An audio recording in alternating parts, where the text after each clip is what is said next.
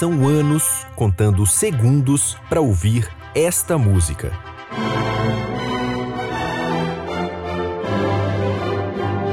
Eis que surge um intruso completamente inesperado: o coronavírus. E aí?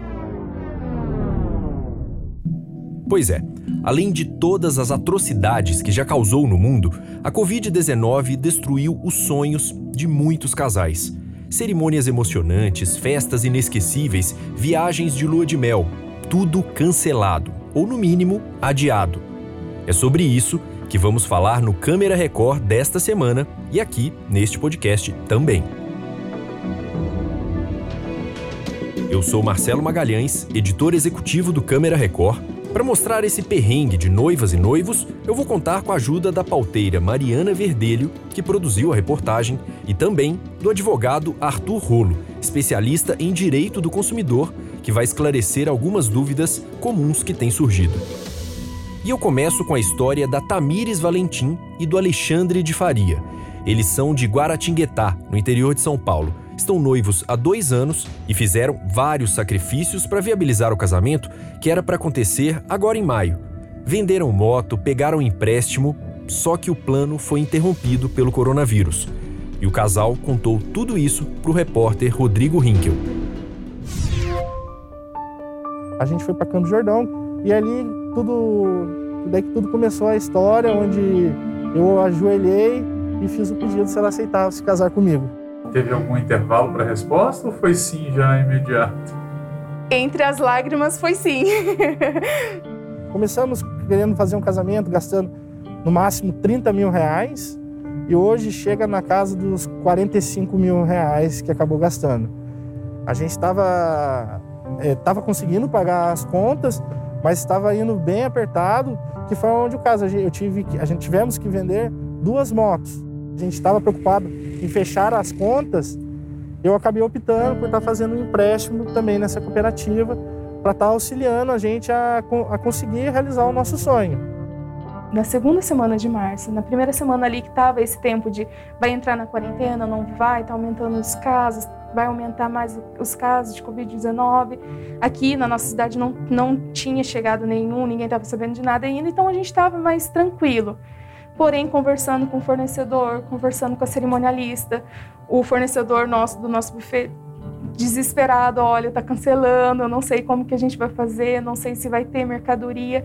Eu só chorava. É um momento assim, uma crise de pânico, uma crise de, de ter aquele sonho caído por terra mesmo.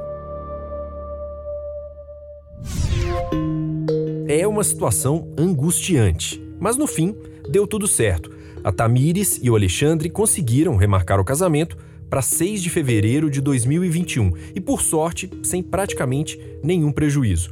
Mas os dois estão longe de fazer parte de uma maioria. Quem pode falar com propriedade é a pauteira Mariana Verdelho, que conversou com muitos, mas muitos casais para produzir essa reportagem. Eu conversei com 37 casais que estão ou estavam com casamento marcado para esses meses agora. E por conta da pandemia, tiveram que tomar alguma decisão. Algumas cancelaram o casamento, não vão mais fazer festa e pegaram o dinheiro de volta. Outras decidiram adiar a data. Num primeiro momento, eu achei que todo mundo estava com a vida resolvida, que todas as empresas tinham acertado o que vão fazer nos próximos meses. Mas conversando com o Procon e outros sites de reclamação, eu pude perceber que muita gente ainda não sabe o que vai fazer. Então tem gente que não conseguiu remarcar o casamento para esse ano nem para o ano que vem. Teve gente que não conseguiu cancelar e pegar todo o dinheiro de volta. É, tem várias histórias, né? Nem todo mundo já está com um final feliz marcado. Como tem tanta gente passando por esse mesmo dilema, a gente perguntou para o advogado Arthur Rolo, especialista em direito do consumidor, como os noivos devem reagir quando percebem que os preparativos para o casamento estão ameaçados. Qual a primeira decisão a tomar? Tem alguma receita para seguir? Com a palavra, o doutor Arthur Rolo. Sempre antes de contratar um buffet e uma empresa para festas, tem que ser feita uma ampla pesquisa do nome dessa empresa, da reputação dessa empresa na internet, né, no site dos tribunais de justiça, é, perante consumidores que já é, usaram os serviços da empresa.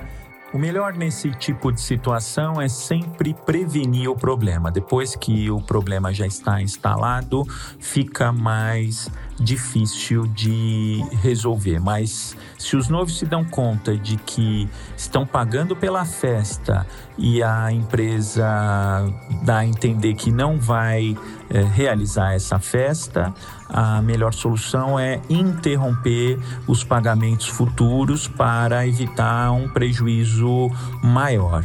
E é, comunica a empresa de que tá, está interrompendo os pagamentos e aí depois entra com uma ação judicial contra a empresa para justificar a interrupção dos pagamentos e para tentar reaver o valor já pago. Se de todo, depois de 10 a 15 dias, não se conseguir contato nem com a empresa e nem com os seus representantes, aí é caso de lavrar um boletim de ocorrência porque existe um indicativo de estelionato. Quando a empresa é idônea, ela não foge dos seus consumidores.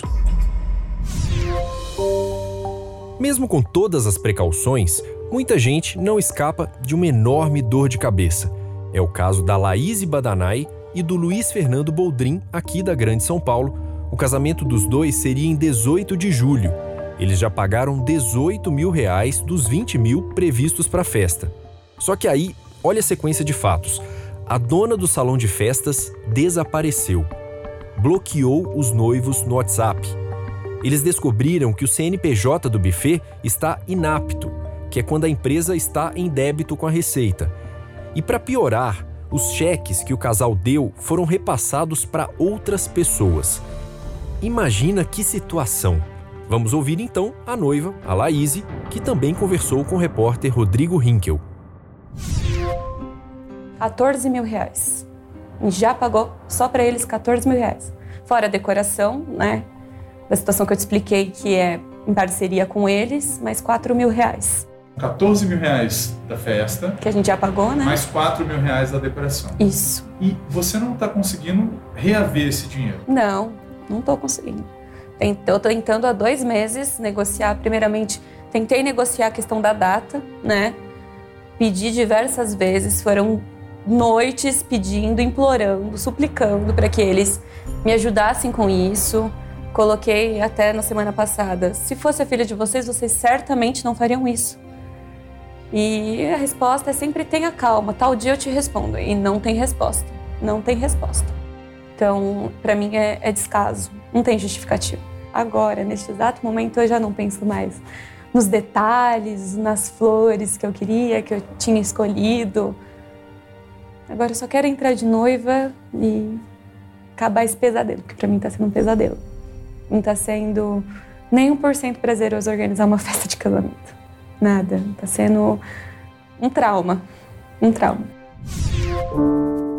Depois da gravação dessa entrevista, a dona do salão procurou a Laíse pediu desculpas, mas disse que não tem como devolver o dinheiro para ela. E até se disponibilizou a prestar os serviços de buffet, desde que seja em outro lugar, já que ela teria perdido inclusive o próprio salão de festas. Aqui vale abrir parênteses. Obviamente que a gente entende a situação dificílima das empresas de festas. A Associação Brasileira de Eventos afirma que o setor teve queda de 90% nos negócios. São empresas que empregam 6 milhões de brasileiros direta ou indiretamente. Ou seja, essa interrupção provocada pela pandemia ameaça mesmo acabar com muitos negócios. Mas voltando, como é que fica o cliente? Gente que planejou, se programou e até pagou parte do casamento, como é o caso da Laíse e do noivo dela, Luiz Fernando. Nós pedimos para o advogado Arthur Rolo dar uma orientação para casos como esse que a gente mostrou. O buffet, quando contrata com consumidores a realização de uma festa, ele ou entrega a festa ou devolve o dinheiro pago. Não tem como o buffet dar desculpa de que não vai é, nem realizar festa e nem é, devolver o dinheiro do consumidor, porque isso é, pode configurar até crime de estelionato, até crime de apropriação indébita, porque quem contrata tem que saber se tem ou não condições de entregar o serviço. A pandemia, infelizmente, está sendo utilizada como uma justificativa para muitas empresas deixarem de cumprir os seus contratos.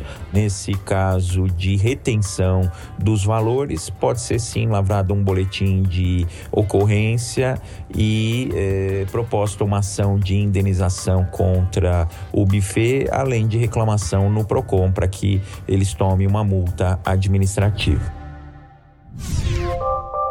Essa é a dica então do Dr. Arthur Rolo. E durante a apuração para a reportagem, a pauteira Mariana Verdelho conheceu outra noiva que passa por um tipo diferente de problema, mas que muita gente também pode estar enfrentando agora. Tem uma noiva com quem eu conversei, a Joselma Moraes, que não teve nenhum problema para remarcar a data do casamento.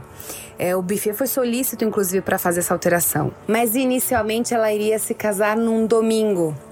E não tinha mais domingos disponíveis para ela se casar até o final do ano. Então ela remarcou o casamento para uma sexta-feira.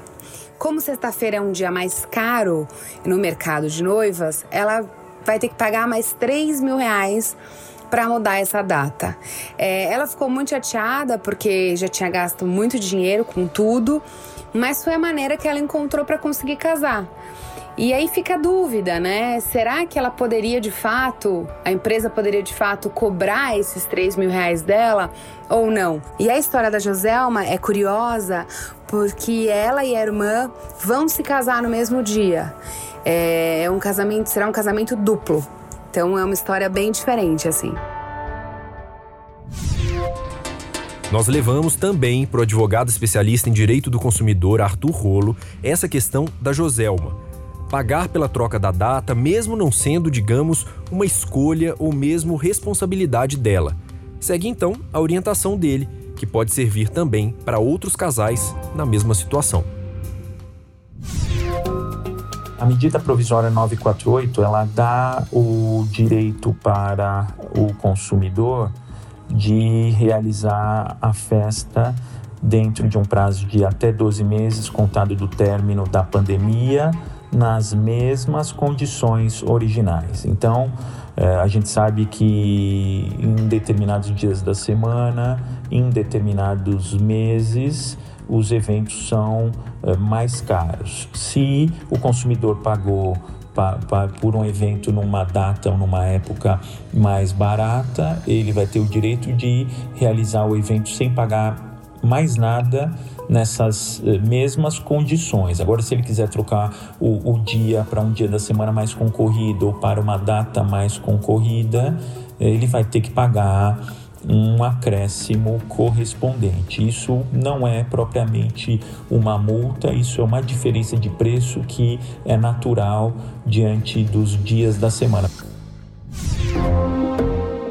São muitas dúvidas. A gente aqui nem tem a pretensão de esclarecer todas, mas o que fica de tudo isso que a gente falou é que o único jeito é ter muita paciência tentar negociar, conversar, entender também o lado das outras pessoas, defender os direitos, mas cumprir também os deveres. E o coronavírus está aí, não tem outro jeito. Se todo mundo tomar os cuidados, uma hora essa pandemia vai passar. E no mínimo, as noivas e noivos vão ter uma história engraçada, curiosa, interessante para contar no futuro. E eu encerro esse podcast lembrando que no domingo, 14 de junho, tem Câmera Record com a reportagem completa sobre os casamentos da quarentena. O Câmera Record é sempre às 11h15 da noite, logo depois do Domingo Espetacular. E você já sabe, se estiver nos ouvindo depois do dia 14 de junho, não tem problema. É só acessar o playplus.com para assistir a íntegra de todas as reportagens do Câmera Record. Eu agradeço muito à pauteira Mariana Verdelho e ao Dr. Arthur Rolo por gravarem as participações aqui comigo e, claro, obrigado a você que acompanhou mais este podcast. Espero de verdade que você tenha gostado. Até a próxima. Tchau.